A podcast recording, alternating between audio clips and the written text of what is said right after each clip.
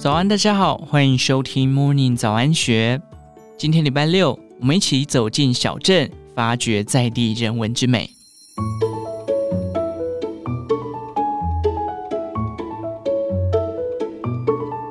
台湾拥有丰富的观光资源，小镇可说是最能感受地方尺度文化的游玩处。为此，交通部观光局自二零一九年起积极推动小镇漫游，并订定铁道、脊梁山脉、自行车等主题，票选经典小镇作为地方创生与永续观光发展的新亮点。山城聚落常因交通不便，使得地区产业及经济发展受到阻碍。面临人口大量外移的南投竹山，又何尝不是如此？不过，这片没有过度商业气息渲染、保留朴实民风的地方，在积极推广小镇旅游的交通部观光局眼里，可说是一块值得探索、等待磨出美好光亮的璞玉。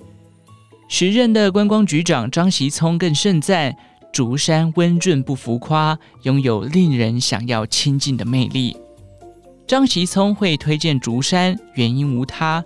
因为他自己就是土生土长的竹山人，虽然离家已久，对于这个承载着一部分青春岁月的小镇，仍有浓到化不开的乡愁情感。尤其是谈起竹山的历史，更是如数家珍。从明朝开垦抚番开始，到近代九二一地震带来的影响，张锡聪滔滔不绝。他表示，周边环绕竹林的竹山，就像是浓缩了台湾的文化发展史。举凡茶叶、竹叶，都是深烙在这片土地的产业轨迹。不但后基城小镇的老味道，也陈酿出新故事。令人开心的是，还有不少年轻人毅然返乡，愿意跟着这片土地成长。像是民宿天空的院子老板。结合地方资源及文创，带动地方产业发展，也创造了蛮多的话题。相对高铁的急速，缓慢流动在台湾山脉脊梁间的客运，是游子的返乡之路。客运车站更是小镇的对外门户。不过，曾经繁盛一时的竹山台西客运站，也因乘客不足，遭逢即将拆除的命运。于是，积极在竹山发展文创的天空的院子民宿老板何培军决定接手改造。走进车站，原本熟悉的一楼站体巧妙结合竹子，变脸成流露复古台味的台西宾果室。以及展售地方文创农产品的台西选物货店，点上一份选用在地果物，如火龙果制成的冰品，用甜美来迎接客人。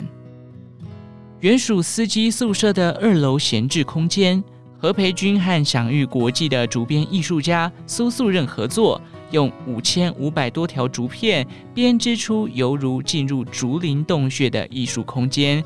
并设置竹蜻蜓人文空间餐厅，提供从产地到餐桌的地方料理，像是鲜笋控五花、松板酸菜鲜笋包等，皆是脆嫩竹笋变化出的诱人风味。餐厅一隅还辟设独立空间，摆设在地竹艺工坊老字号元泰竹艺社的竹制器物，既是特色伴手礼，也能感受竹之于生活的巧思运用。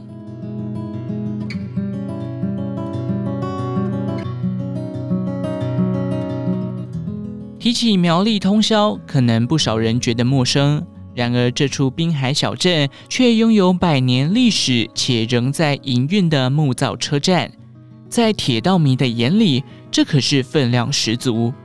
坐拥独特高低差地形的山海秘境，以及带点日式风情的可爱朴实感，缓缓驶入的铁道列车，带领人们感受慢活恬静的小镇步调。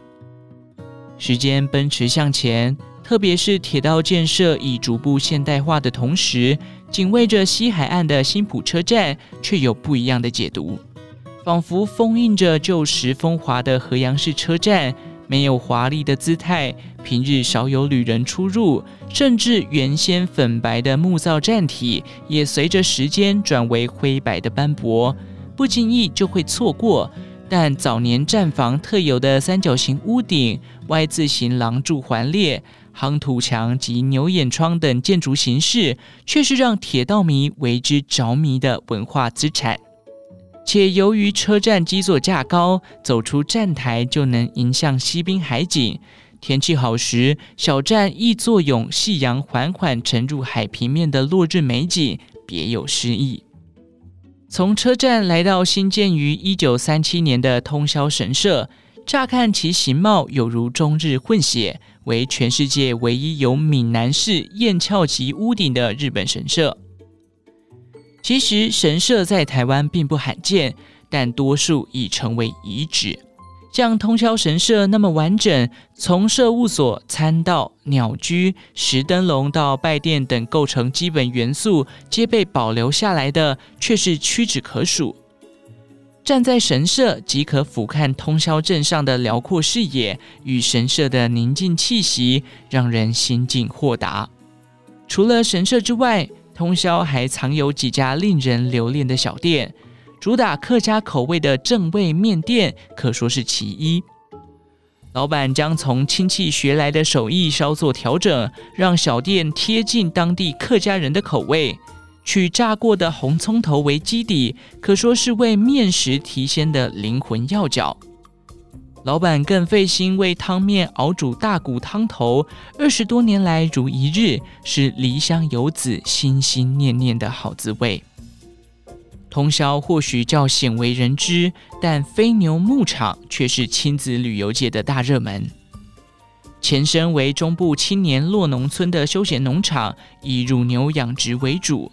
牧场拥有可让亲子尽情奔跑的大片阴绿草原、留宿的欧式木屋，还有能亲近山羊、乳牛的可爱动物区，以及各种像是挤牛乳、操作农机具、推牧草球的体验活动。此外，由牧场自行研发的鲜乳制品，像是双麒麟、牛奶锅以及鲜奶面包，也都是地产地销的农游特色。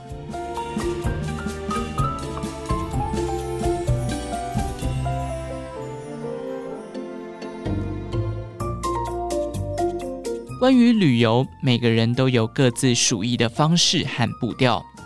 有人喜欢开车，有人喜欢徒步。也有人喜欢用单车来慢旅，尤其是在褪去时间感的花东纵谷，随着双脚的踩踏骑乘，感受吹向稻田的海风，看见奔流入海的溪水，细细体会花东这片土地和自然共有的节奏。作为全台最长县道的一九三县道，不少人迫于赶路，往往呼啸而过。其实，夹处在海岸山脉间的这条道路，沿途可尽收田野、村落、滨海植物、森林和山脉景色，被誉为最美县道也不为过。其中，境内拥有许多世界级自然美景的花莲秀林乡，更是不容错过。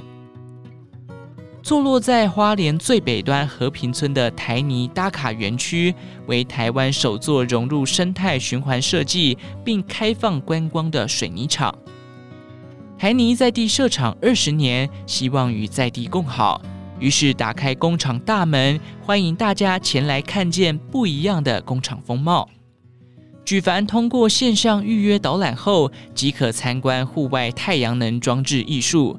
全世界唯一凤梨科保种植物园百凤园，以及回收雨水永续循环的音乐喷水池等亮点。另外，在花莲和平工业区，还可实地走访台泥独创的港电厂三合一循环基地，包含和平生态港、和平环保电厂和和平水泥厂，并借由当地部落青年的解说，重新定义工厂与城市之间的关系。若想品尝在地美食，和平村内的挂包家族绝对是单车族的最佳能量补给。没有显眼的招牌，看似为民宅的餐厅，贩售着铜板价的挂包、金针汤、控肉饭等小吃。老板将肥瘦均匀的五花肉卤得透香入味，搭配大量酸菜和花生粉，一个就能吃得满意又饱足。花莲秀林多为泰鲁格族居住，其中的和平村更有三个泰鲁格族部落，由北到南分别为和平、和中、和人部落。其中的和中部落为泰鲁格族祖先早年迁徙到和平地区的落脚处，部落名为五谷子部落。在部落入口处是由以泰鲁格族传统服饰与图腾为设计的文化元素，可探见当地的原民文化。从部落穿过隧道，即可来到在地人口中的秘境河中海滩。这也是和平村民时常来钓鱼、放空的私房景点。